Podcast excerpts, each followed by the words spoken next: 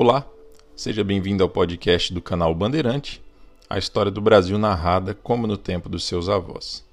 Neste, que é nosso 15 episódio, eu reúno os áudios de seis vídeos publicados no meu canal do YouTube, e esses áudios completam a narração que eu iniciei no último podcast sobre a Semana de Vera Cruz.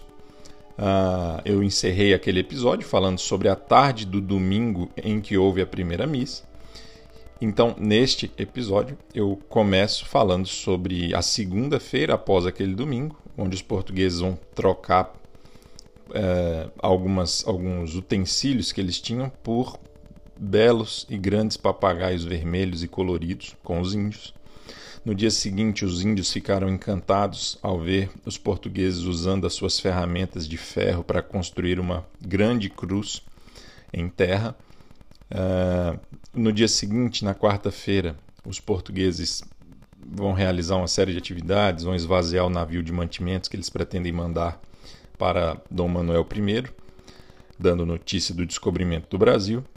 No dia seguinte, os índios vão presenciar e alguns vão até acompanhar os portugueses num ato solene perante a cruz que foi construída.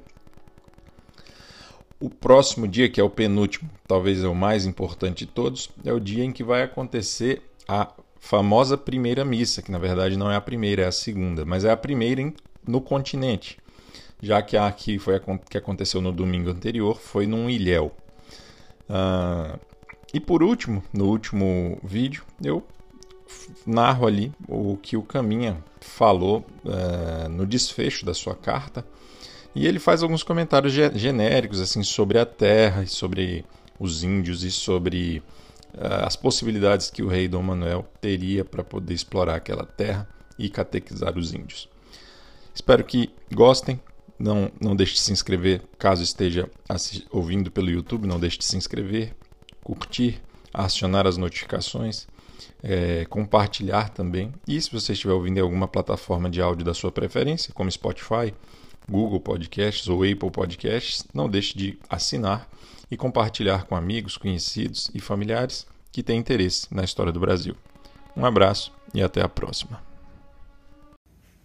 Prosseguindo a nossa caminhada aí pela Semana de Vera Cruz, hoje a gente vai saber o que se passou na segunda-feira, 27 de abril de 1500.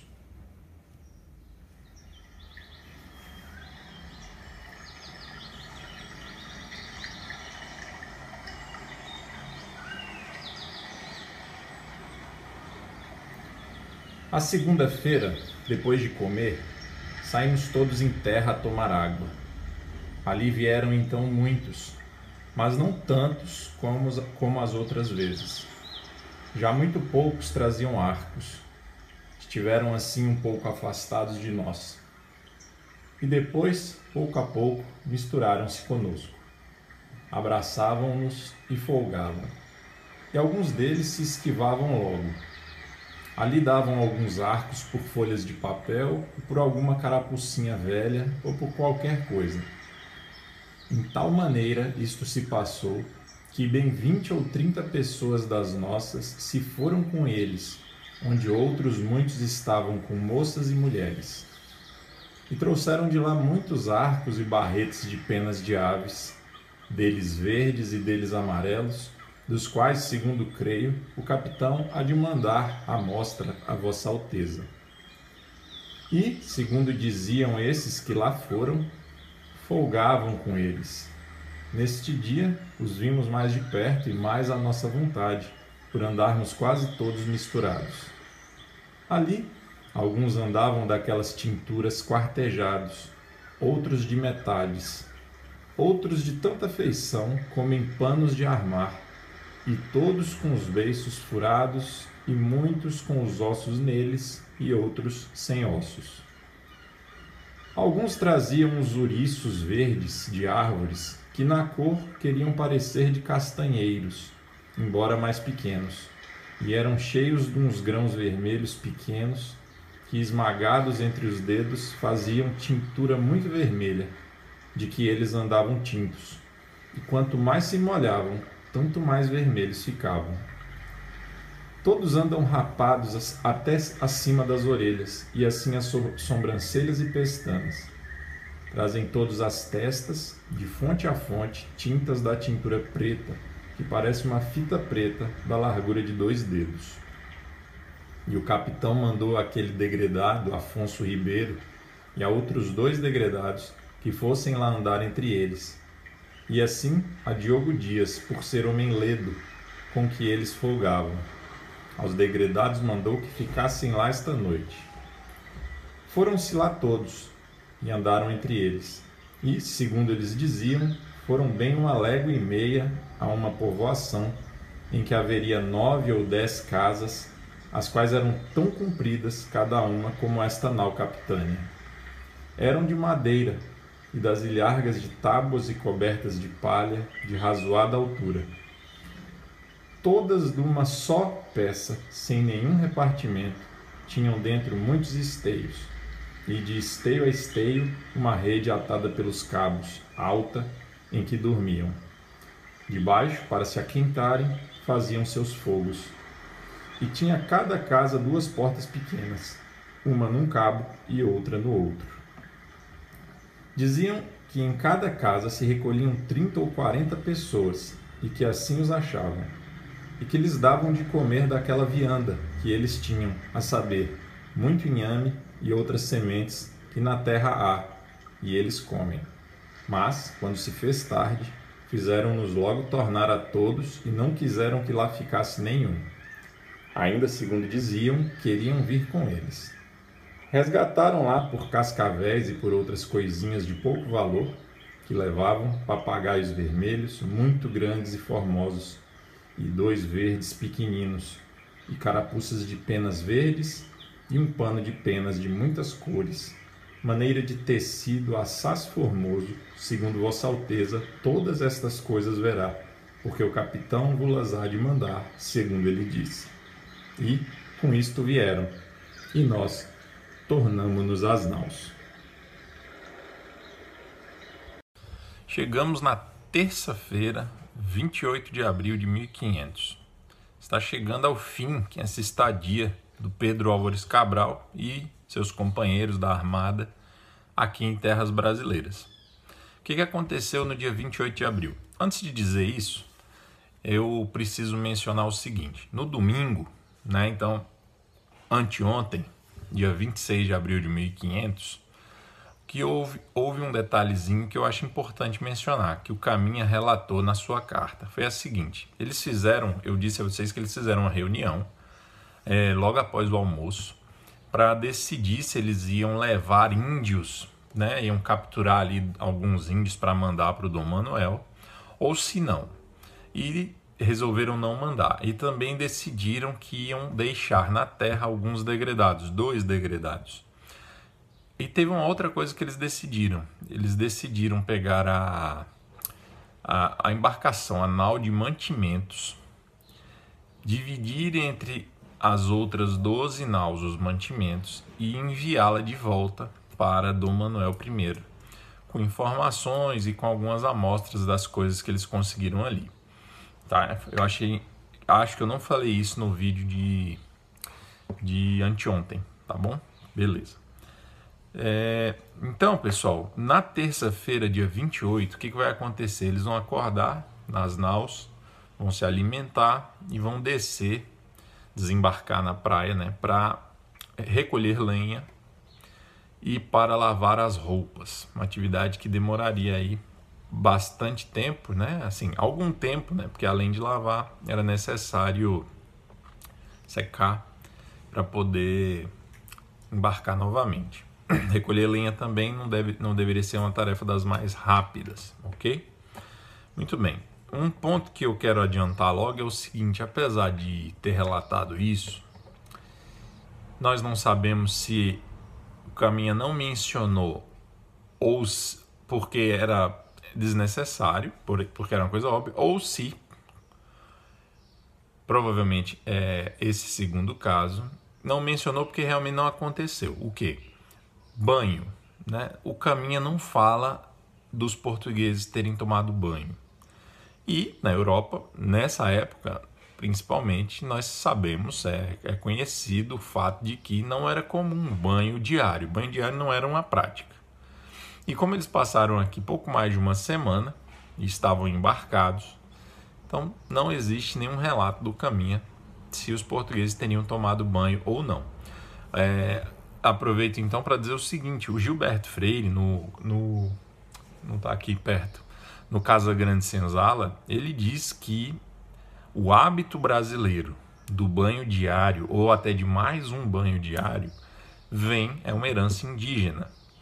Inclusive, próprio, isso fica claro para nós, até porque o próprio Caminha, ele, em vários momentos da carta, ele vai ressaltar para o Dom Manuel a limpeza, o, o asseio, né, a higiene dos índios. Então, não era comum entre os portugueses, entre os europeus, aquilo ali. Muito bem, então eles tomaram café, desceram para lavar roupa e recolher lenha. Quando chegaram lá, eles avistaram na praia uns 60, mais ou menos 60 índios desarmados. Isso indica que os índios estavam muito confiantes, cada vez mais eles viam era que era desnecessário o uso das armas. Ah, ao chegar efetivamente à areia e desembarcar, os portugueses viram que muitos outros chegaram. Então, quase 300 índios provavelmente cercaram os portugueses, começaram a tentar estabelecer ali aquela comunicação deles, que estava cada vez apesar de a linguagem não, não ser compreendida de ambos é, reciprocamente eles não se compreendiam mas a comunicação parecia estar prosperando já que havia muito barulho da parte dos índios para com os portugueses. Uh, outro detalhe importante o caminha diz o seguinte que enquanto eles lavavam roupa e recolhiam lenha alguns carpinteiros começaram a trabalhar na fabricação de uma grande cruz a madeira para fazer essa cruz tinha sido derrubada na segunda-feira, no dia anterior. Ele só menciona isso quando ele vai relatar o que aconteceu na terça. E aí, aqui um fato talvez o mais importante desse vídeo de hoje, que é o seguinte: quando os carpinteiros estavam trabalhando, os índios, muitos índios os cercam, os cercaram e ficaram impressionados com as ferramentas de ferro. Os índios não conheciam o ferro, não trabalhavam com ferro nesse aspecto, eles estavam ainda na Idade da Pedra. Não, é porque essas classificações, Idade da Pedra, período neolítico, então essas classificações elas não são estanques. Então qual era a situação dos tupiniquins? Eles dominavam a agricultura relativamente, né? Assim, eles tinham um certo domínio do, do da cultura de, de certas plantas, de certos vegetais mas eles estavam na idade da pedra. Então, por exemplo, para cortar um tronco de árvore, eles usavam o quê? O Caminha diz que eles usavam pedras relativamente adequadas, as mais adequadas. Ele não disse se essas pedras eram trabalhadas ou não, polidas ou não, se elas eram usadas na forma como eram encontradas na natureza. Mas essas pedras eram atadas muito firmemente a, a cabos de madeira. Então, essa espécie de machado de pedra é que os índios usavam. Então, não é difícil a gente imaginar a surpresa, né? o encanto que o ferro produziu nos, nos índios. Inclusive, daqui para frente, vai ser, vai ser um dos objetos de maior valor para os indígenas são as ferramentas de metal. Então, nas trocas, no escambo que vai ser sempre feito entre índios e portugueses e outros europeus daqui a pouco, vai ser sempre um objeto de muito valor, muito cobiçado pelos índios, as ferramentas de metal. Tá? Ah, então, a gente pode dizer que de uma hora para outra, os índios que estavam na Idade da Pedra foram apresentados ao metal. Isso causou realmente uma grande mudança. Tá? Só para vocês terem uma ideia, para cortar um tronco de árvore usando as ferramentas dos índios demorava mais ou menos de 3 a 4 horas. Usando as ferramentas de ferro, demorava de 10 a 15 minutos. Então, não preciso explicar mais para vocês saberem o valor dessas ferramentas para os índios. O Caminha chega a dizer que enquanto eles estavam lá trabalhando, os índios queriam tanto manter contato e conversar que chegavam a quase atrapalhar o serviço, estorvar o serviço, o serviço deles. O Cabral designou dois degredados e o Diogo Dias que eu já mencionei em outro vídeo, para que eles fossem com os índios para o interior, encontrassem, se possível, outras aldeias, descobrissem o máximo de informação possível e dormissem, pernoitassem. Nesse dia a gente não sabe, o caminho não revela se eles conseguiram ou não pernoitar, mas a ordem do, do Cabral era a seguinte: façam o que for possível para poder pernoitar, mesmo que eles mandem vocês voltarem, não voltem, ok? Ele relata também que viu novos papagaios de muitas cores, de várias cores, papagaios grandes que eles não conheciam. Ele viu algumas pombas. Ele diz que alguns dos seus companheiros relataram ter visto, visto rolinhas, mas ele diz que ele próprio não viu. Agora, ele deduz, ele intui que na vasta, na vasta, no vasto matagal, né, na, no, naquele arvoredo de perder de vista, deveria haver in, inúmeras espécies de aves pelo sertão afora.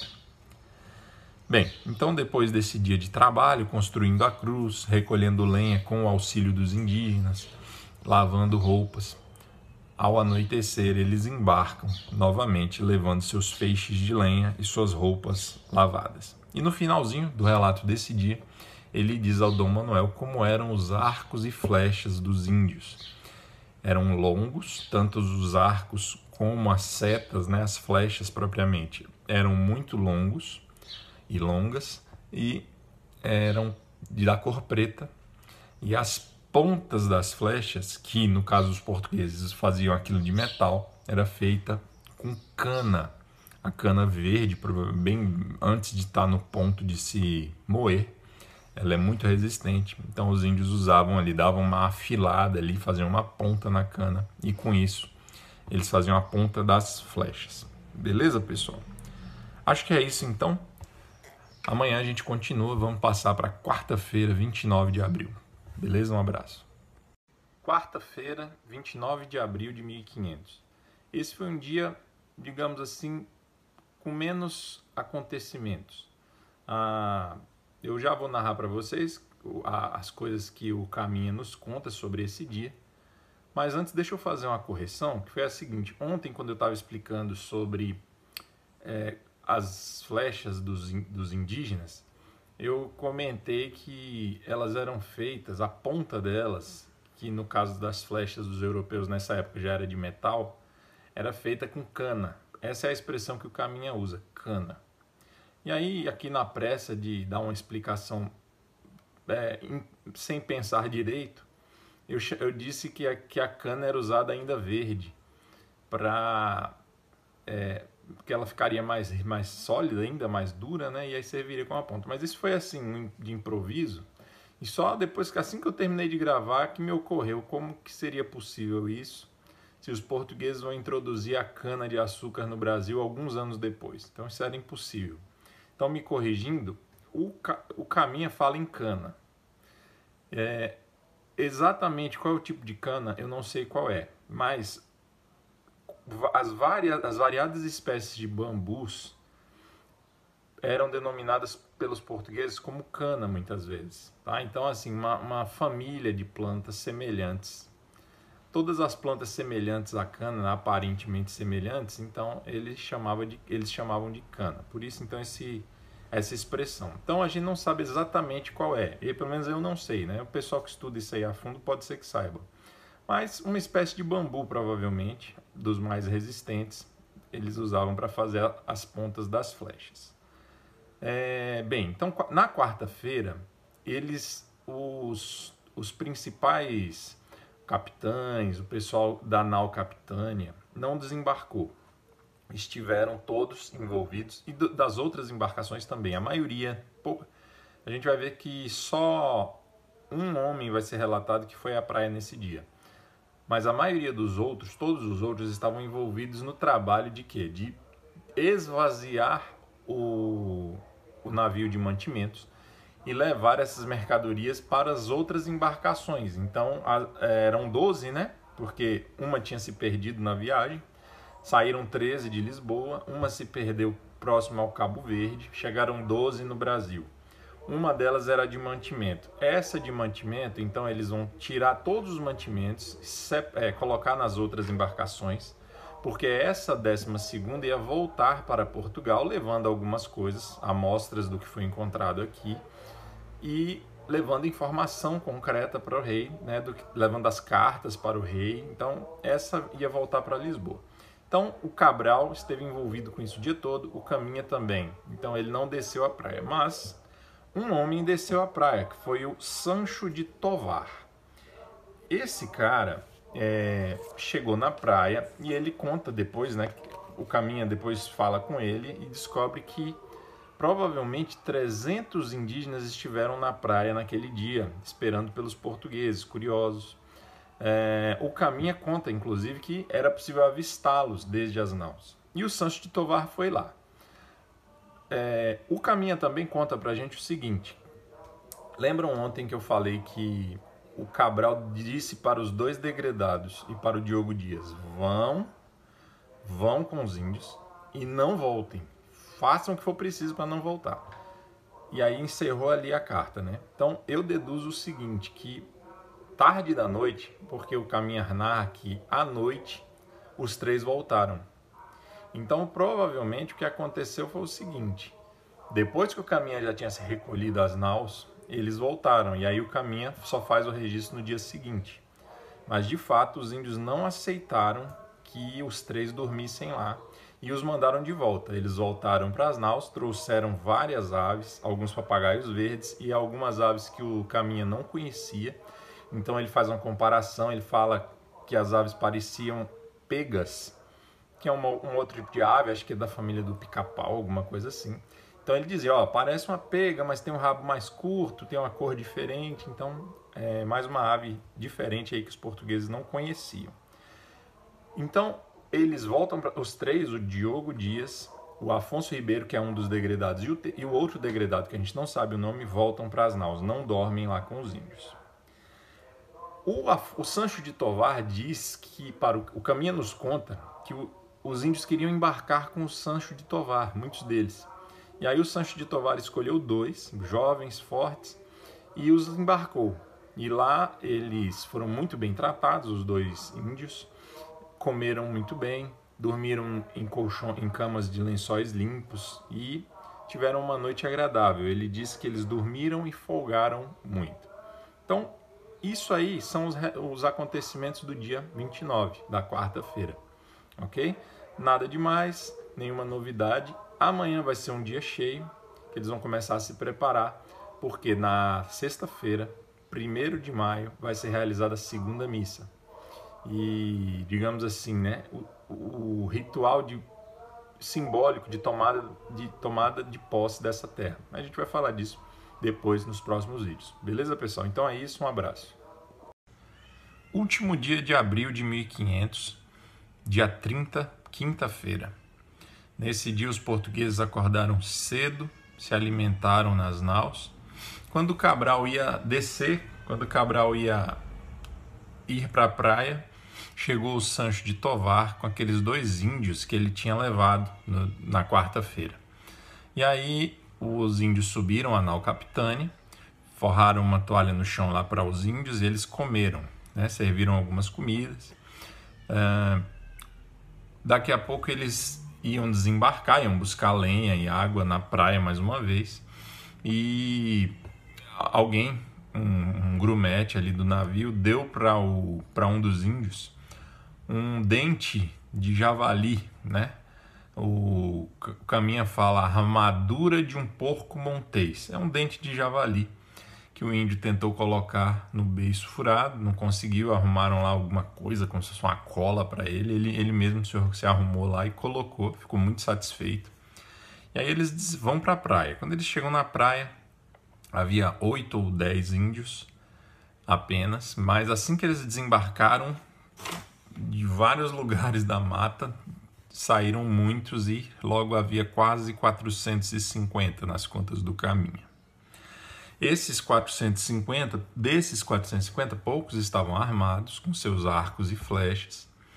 E todos que estavam armados, hum, naturalmente, assim, claramente não estavam interessados, não estavam preocupados ou não estavam usando aquelas armas para se defender todos trocaram aquelas armas por qualquer coisa que os portugueses ofereciam. Então, É, a impressão que, se, que, que, que eu tenho é que eles queriam aquelas coisas que os portugueses tinham para dar: arco e flecha, madeira e lenha, eles tinham sobrando. Então eles queriam aquelas coisas, então levavam as armas para trocar por essas coisas que os portugueses tinham, que para eles era de grande valor, já que eles não tinham aquilo. Muito bem. Uh, o Caminha relata que eles estavam muito mansos e seguros entre os portugueses, muito mais do que os portugueses estavam entre eles.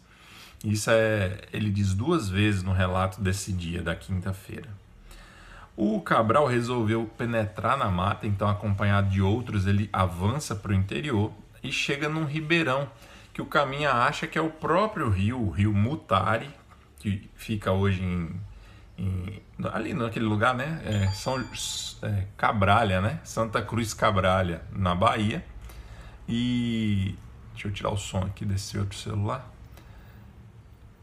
E aí ali eles vão tomar água, vão folgar, vão descansar, vão extrair muitos palmitos para poder comer. O, o caminha vai dizer que o arvoredo era muito denso, que era impossível alguém conseguir contar todas as espécies que existiam ali. Uh, depois disso, ele retrocede um pouco na narrativa e conta uma coisa que já tinha acontecido. Então, Parece que ele esqueceu de contar e voltou. O que foi que aconteceu? Quando eles desembarcaram dos batéis, que havia poucos índios ainda, o Cabral ordenou que eles fossem diretamente para a cruz que tinha sido construída na terça-feira. Lembra que eu falei que foi construída uma grande cruz? Pronto. E eles se ajoelharam e beijaram a, cruz. E o Cabral queria que os índios percebessem a reverência que eles tinham por aquele objeto convidaram os índios a fazer o mesmo e eles fizeram, se ajoelharam e beijaram a cruz. Tá certo? Então, é a primeira vez então que os índios estão manifestando, ainda que sem entender, algum sinal de devoção a Cristo.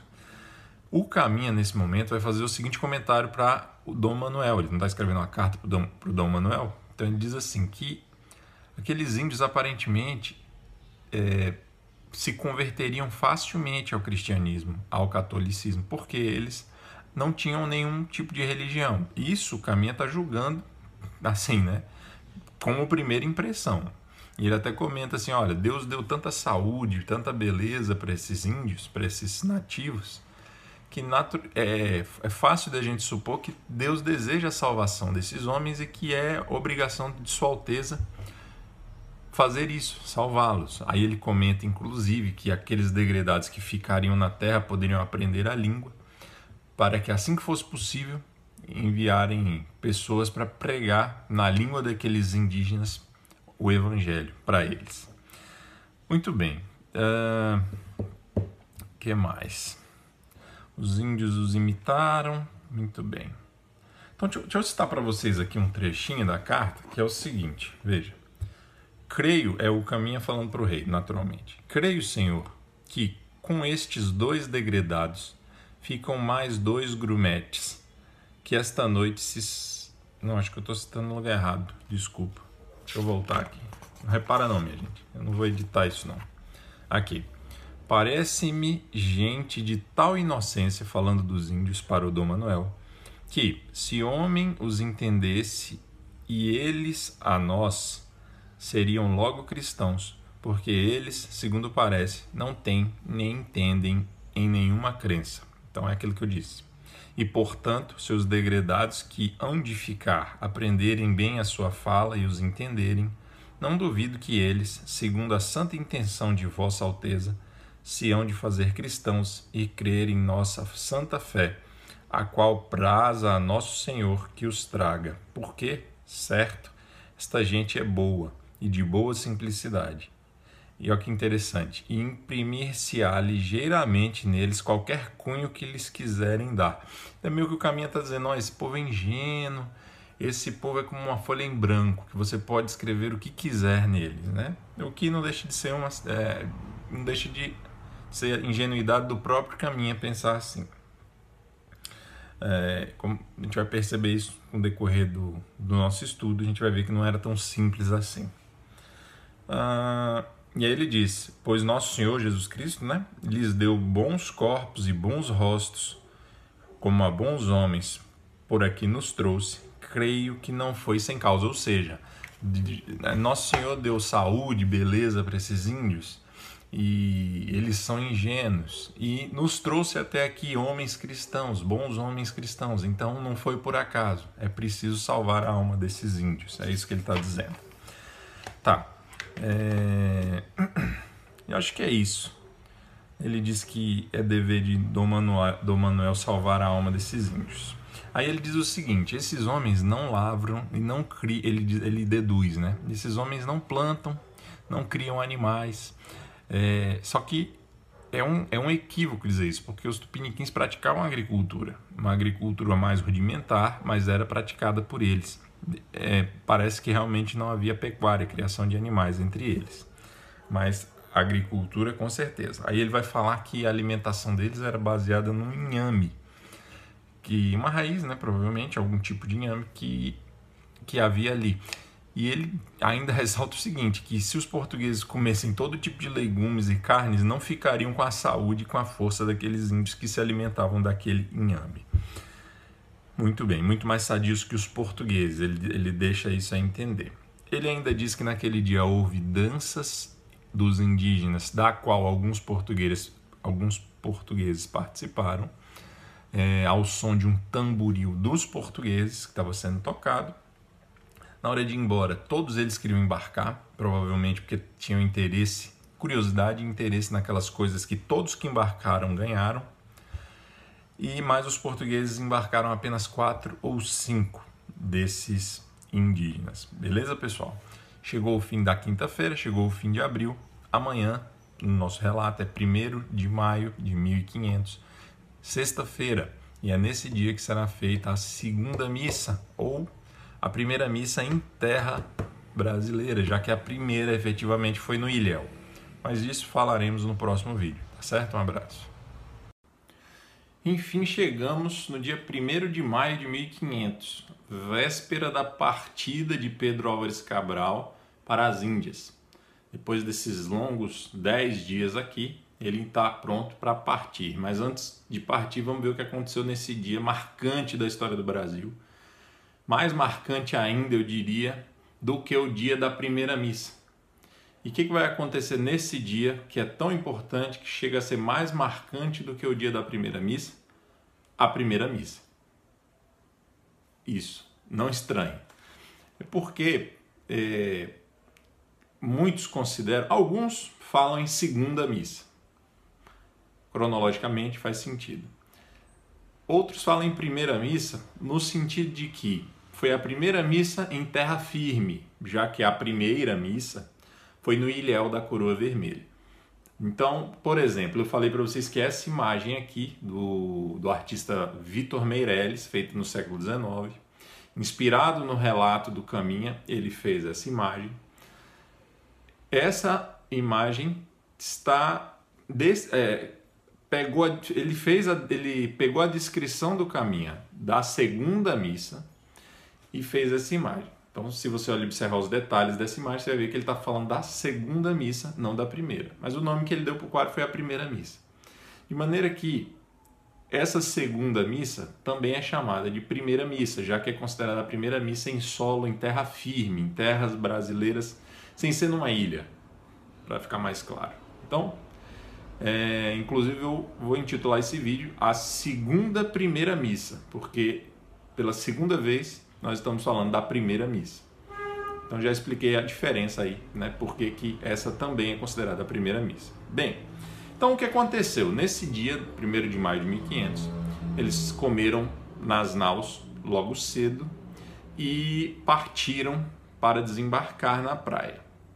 Porém, ah, eles pegaram os batéis e desembarcaram num ponto mais ao norte, acima um pouco do rio Mutari esse rio que é uma espécie de marco né, do, do lugar do desembarque do Pedro Álvares Cabral.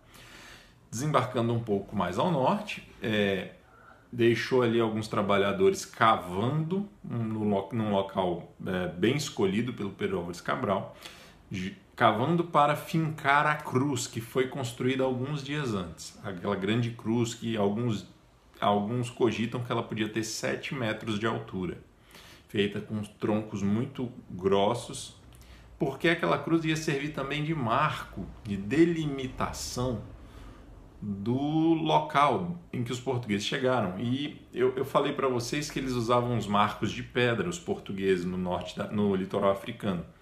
Nessa viagem não foram trazidos marcos.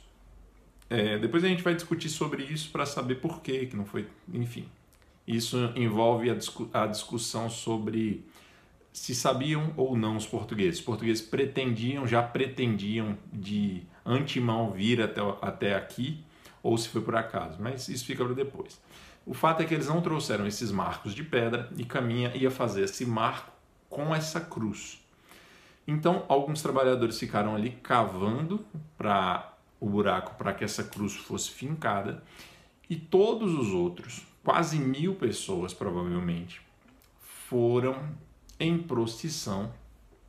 Na verdade, na ida a gente não sabe se teve algum tipo de procissão, mas eles foram, atravessaram o rio, foram até lá onde estava a cruz escorada numa árvore. Essa cruz foi, foi carregada então, e agora sim foi feita uma grande procissão, inclusive com índios acompanhando, tá? aproximadamente 150 índios, segundo o caminho, os sacerdotes e os religiosos na frente e uma procissão completa carregando aquela imensa cruz, que não deixa de ser também um marco da nossa história. Uh, chegando lá no local estipulado, então, eles fincam a cruz, ok? Era uma sexta-feira, um dia marcante para o catolicismo, para o cristianismo, mas os católicos em especial dão uma atenção maior à sexta-feira, dia da crucificação de Nosso Senhor, e eles iam fazer então a missa, como eu já mencionei, tá? É... Antes de levantar a cruz, eles pregaram as armas e as divisas, os brasões de Dom Manuel nela. Então depois ela foi levantada. A missa foi cantada por, pelo mesmo Frei Henrique de Coimbra. Por sinal, se você tiver curiosidade, acho que o segundo vídeo que eu fiz esse ano, segundo ou terceiro, é, chama Frei Henrique, o que rezou a primeira missa, que é uma historinha sobre o Frei contando a, a vida do Frei Henrique de Coimbra. Mas não vou falar sobre ele para não alongar muito. Então, se você quiser, procura aqui, chama o que rezou a primeira missa. Acho que é esse o nome vídeo. Vou deixar aqui na descrição o link. Muito bem. Então ele cantou a missa, é, acolitado pelos, pelos outros sacerdotes, pelos outros religiosos. O Caminha diz que da missa, da cerimônia em si, provavelmente 60 índios participaram. Esses índios eram praticamente todos do sexo masculino, não se sabe porque uma mulher apenas, o Caminha relata que estava, ela estava nua naturalmente. Então deram um pano para ela se cobrir, um lençol, Aí cobriram ela, mas ela não entendia por quê. E aí, na hora que ela se sentou, o pano saiu do lugar. Enfim. É, até, até o Cabral comenta que a inocência dos índios era tão grande que talvez nem Adão fosse tão inocente antes da queda. Num exagero hiperbólico, naturalmente. Muito bem. E uma coisa curiosa que ele fala é que os índios imitavam tudo que os portugueses faziam. Então, na hora que os portugueses estavam ajoelhados, eles se ajoelhavam. Quando os portugueses ficavam em pé, eles ficavam em pé. Quando os portugueses levantavam as mãos, eles, eles levantavam as mãos. E havia um índio em especial, que tinha aproximadamente 60 anos, que ficava instando os outros índios que não estavam ali na cerimônia, estavam nas redondezas assistindo de longe, para que viessem e ele apontava para o altar e apontava para o céu. E, e o caminha é, diz que o que eles entenderam é que aquele homem tinha percebido que o que eles estavam fazendo ali era uma cerimônia religiosa, ok? Muito bem. É, após então a missa, houve a pregação. Novamente, o Frei Henrique de Coimbra sobe na cadeira e prega sobre o, o Evangelho do dia e o, os Atos dos Apóstolos. Havia um texto naquele, precisamente naquele dia, no calendário litúrgico, havia um texto dos Atos dos Apóstolos e ele fala também da missão cristianizadora que Dom Manuel estava exercendo no mundo através daquelas das grandes navegações portuguesas. Após a missa, mais ou menos por volta de uma hora da tarde, o Nicolau Coelho, já falei dele aqui, um dos navegadores, tinha consigo inúmeros crucifixos de pendurar no pescoço. E aí, após a missa, foi feita uma espécie de cerimônia onde o frei Henrique de Coimbra, os índios vinham até ele e aí beijavam o crucifixo, olhavam para o céu e ele colocava no pescoço do, dos índios, um por um. Então, muitos índios receberam então o, o crucifixo no pescoço, tá? O que é também um ato simbólico muito interessante.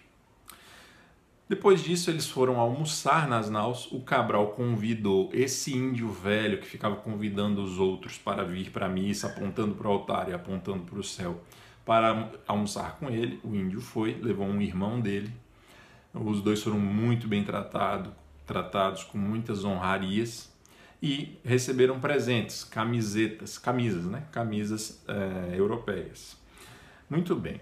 E agora, para terminar, eu quero só ler para vocês um trechinho que eu acho bem curioso. É, deixa eu só ver aqui o parágrafo. É, aqui. Então, escutem aí que interessante.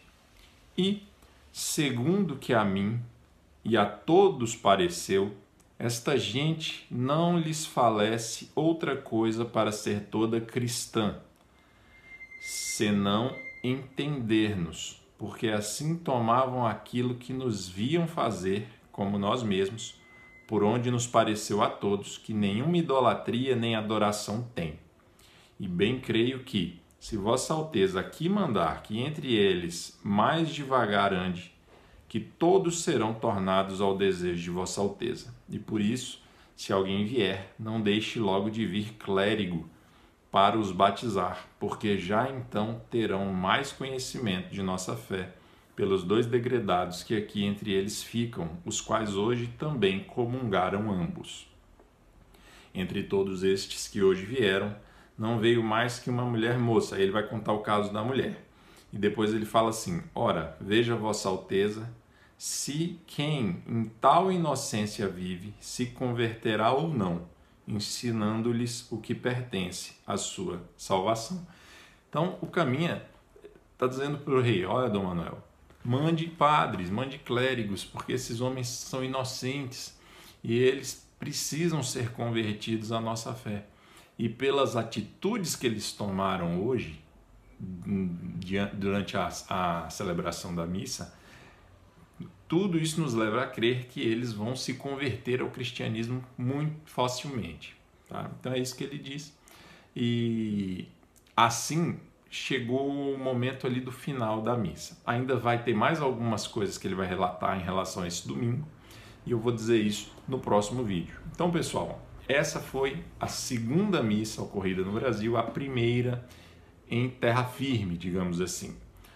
A, a, a, outra, anterior a essa, foi feita num ilhéu, como eu já disse, repito, e esse ilhéu nem existe mais, a coroa vermelha foi a maré soterrou, e eu não sei se a maré, a maré soterrou ou se ele emendou com a praia, agora eu estou na dúvida, mas ele não existe mais como ilhéu, tá? Então é isso. Essa data é extremamente marcante, é uma espécie de mito fundador da nossa história, é, é preciso se dar muito mais atenção a essa data do que se dá geralmente. Né? A gente está numa época, eu estava pensando nisso hoje. É, o Brasil é um país católico por formação, né? Dizem que a maioria dos brasileiros é católico. Mas eu dou aula há 15 anos já em escola. E eu, me, eu sempre, né? Às vezes você vai dar um exemplo ou outro em sala de aula e você, por algum motivo você pergunta quem é católico, quem é evangélico. É impressionante como hoje, hoje, se você pergunta numa sala de aula de escola pública, eu trabalho em escola pública, você pergunta assim, é, quantos aqui são evangélicos? Em média, 20 a 30% levantam a mão, são evangélicos. E se você pergunta quantos são católicos, numa sala de 40, 50 alunos, se dois levantarem a mão é, é muito. Geralmente um ou nenhum. E isso significa o quê? Que a fé católica, talvez para o IBGE ainda exista muitos católicos no Brasil, mas na prática o verdadeiro catolicismo está tá cada vez mais raro no Brasil. Né? Então, é, eu digo isso por quê? Porque isso explica talvez o desprezo que se tenha por esse episódio da nossa história. Então as pessoas consideram, até hoje eu estava lendo aqui na internet uns poemas sobre a primeira missa e um deles, dos poucos que eu encontrei, um deles o cara já já dizia algo como assim que a cruz foi levantada e, e, e agora os portugueses iam escolher quem iam crucificar, sempre esse enfoque distorcido, né, de que os portugueses mataram os índios, escravizaram. Então, é, bem, isso é uma parte que a gente vai estudar também, faz parte da história do Brasil. E a gente vai ver qual foi a postura da igreja diante disso. Não foi como se propaga por aí. Mas fica assim o meu registro da necessidade de darmos valor a esse episódio da nossa história. Tá certo, pessoal? Então é isso. Espero que vocês tenham gostado. Espero que tenha ficado claro e um abraço para vocês. Então, com o fim da missa, o caminho nos diz que eles foram beijar a cruz e depois voltaram para almoçar nas naus. E aqui termina o relato do caminho sobre os acontecimentos daqueles dez dias. Em seguida, ele vai fazer apenas uma, uma, conclusão da carta, algumas observações gerais, avisa o rei que no dia seguinte, no sábado pela manhã, dia 2 de maio, eles iam partir para as Índias. E, e chegamos ao fim então do que nos contou o Caminha nessa carta. Mas vamos ver ainda o, o finalzinho, as considerações finais dele para o rei Dom Manuel. Bem, então primeiro ele vai dizer o seguinte, que dois grumetes, que são aqueles serviçais do navio, uh, que fazem os serviços mais básicos, vão desertar. E ele chega, ele chega à conclusão, ele está escrevendo no, no, na sexta, né?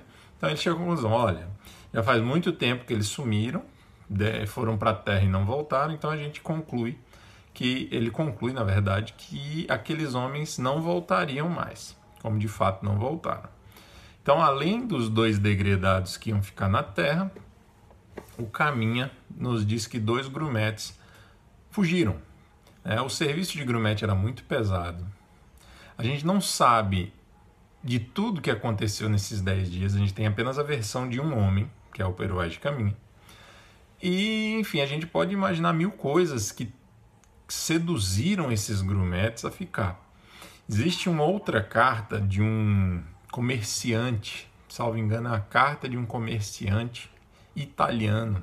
Depois eu vou procurar esse documento para falar para vocês. Mas de antemão já digo o seguinte, que essa carta ele, ele, ele fez umas pesquisas sobre essas, esse período em que o Caminho esteve, o Cabral e o Caminho estiveram aqui no Brasil, e ele, ele diz o seguinte nessa carta dele, que na verdade foram cinco grumetes desertores.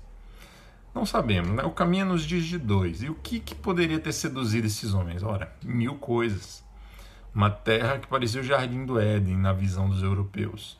As pessoas, aparentemente os índios dóceis e ingênuos, um monte de índias nuas. Então, provavelmente, esses grumetes, trabalho duríssimo no navio, viram uma oportunidade de ter uma vida de, de reis ali, né? É, de fato, a gente não sabe o que se passou com eles. A gente sabe um pouco do que se passou com o, um dos degredados, que é o Afonso Ribeiro. Depois eu vou gravar algo, algo sobre ele.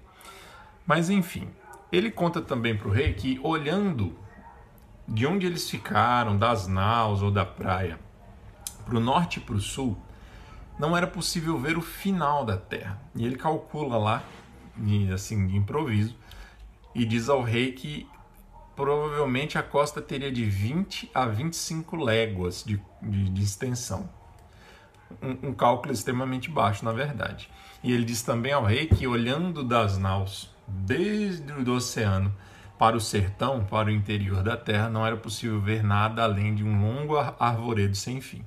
Então ainda avisa o rei, olha, essa terra é muito grande. Eles já tinham consciência que não estavam apenas numa ilha, eles estavam de fato num novo continente.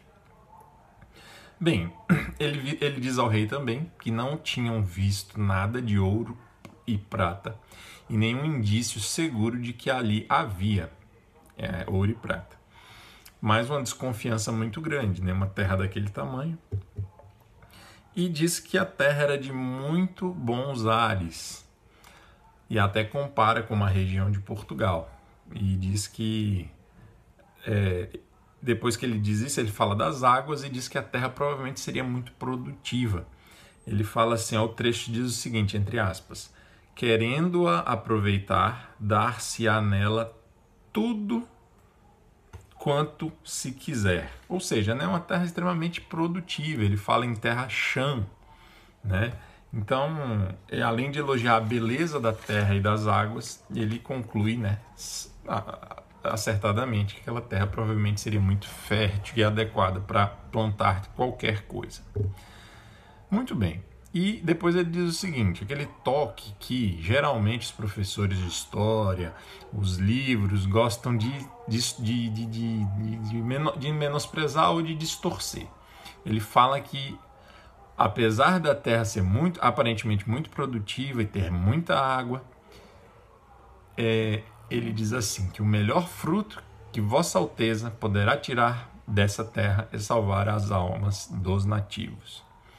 E qual que é geralmente a interpretação que, as, que os professores dão por aí? Eles vão dizer algo do tipo: ah, essa era, essa era uma desculpa, uma evasiva dos portugueses para poder dominar os índios, escravizá-los. Então, sempre essa visão pejorativa. Não passa pela cabeça da maioria das pessoas que os portugueses efetivamente tinham essa fé?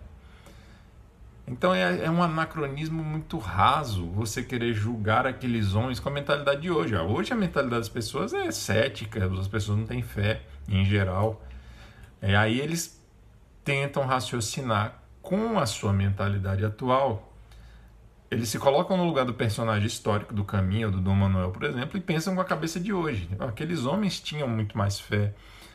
O ambiente daquele final da Idade Média ali, ele era carregado de uma religiosidade então, eu não tenho nenhum motivo para duvidar de que ele estava falando sério. Né, de que ele estava realmente dizendo ao rei, olha, aqui pode ter, pode ser que encontre-se riqueza, aqui pode se produzir muita riqueza, mas a riqueza maior que a gente pode fazer aqui é salvar a alma dos índios, as almas dos índios. E para terminar, deixa eu ler o trechinho final da carta para vocês. Eu nem sei quantos, mas talvez aí tem uns 10 vídeos aí contando para vocês o conteúdo dessa carta. Então vamos terminar lendo aqui o finalzinho dela, ok? Diz o seguinte: é... E que aí não houvesse, é isso mesmo, e que aí não houvesse mais que ter aqui esta pousada para esta navegação de Calicut, isso bastaria. Não tenho mais nada para dizer. Chegou ao fim a nossa estadia aqui e agora vamos partir para as Índias, para Calicut. É, quanto mais disposição para se nela cumprir e fazer o que Vossa Alteza tanto deseja, a saber, acrescentamento da nossa santa fé. Ele está repetindo o que ele tinha dito um pouco atrás sobre como o desejo principal de Dom Manuel é acrescentar almas à fé católica. E ele continua: E nesta maneira, Senhor, dou aqui a vossa alteza conta do que nesta terra vi. E, se algum pouco me alonguei, vossa, vossa alteza me perdoe, pois o desejo que tinha de tudo vos dizer mo fez por assim pelo miúdo. Então ele está dizendo, oh, desculpa, rei, se eu fui muito, se eu escrevi demais, mas eu, gost... eu queria te dar os, os mínimos detalhes. E pois que, Senhor, é certo que, assim neste cargo que levo, como em outra qualquer coisa que de vosso serviço for, Vossa Alteza há de, há de ser de mim muito bem servida.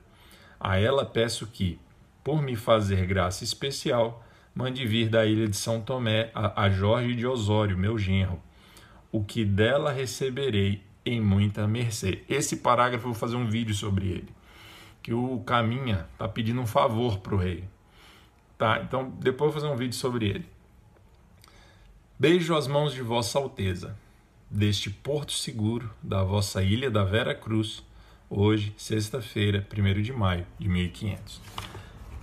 Ilha de Vera Cruz. Por que Ilha de Vera Cruz? Olha, não existe um relato exato, preciso, mas provavelmente depois da construção e da fixação da cruz no território brasileiro como marco da, do descobrimento dos portugueses e como posse da terra e como ato simbólico fundador desse, desse novo lugar,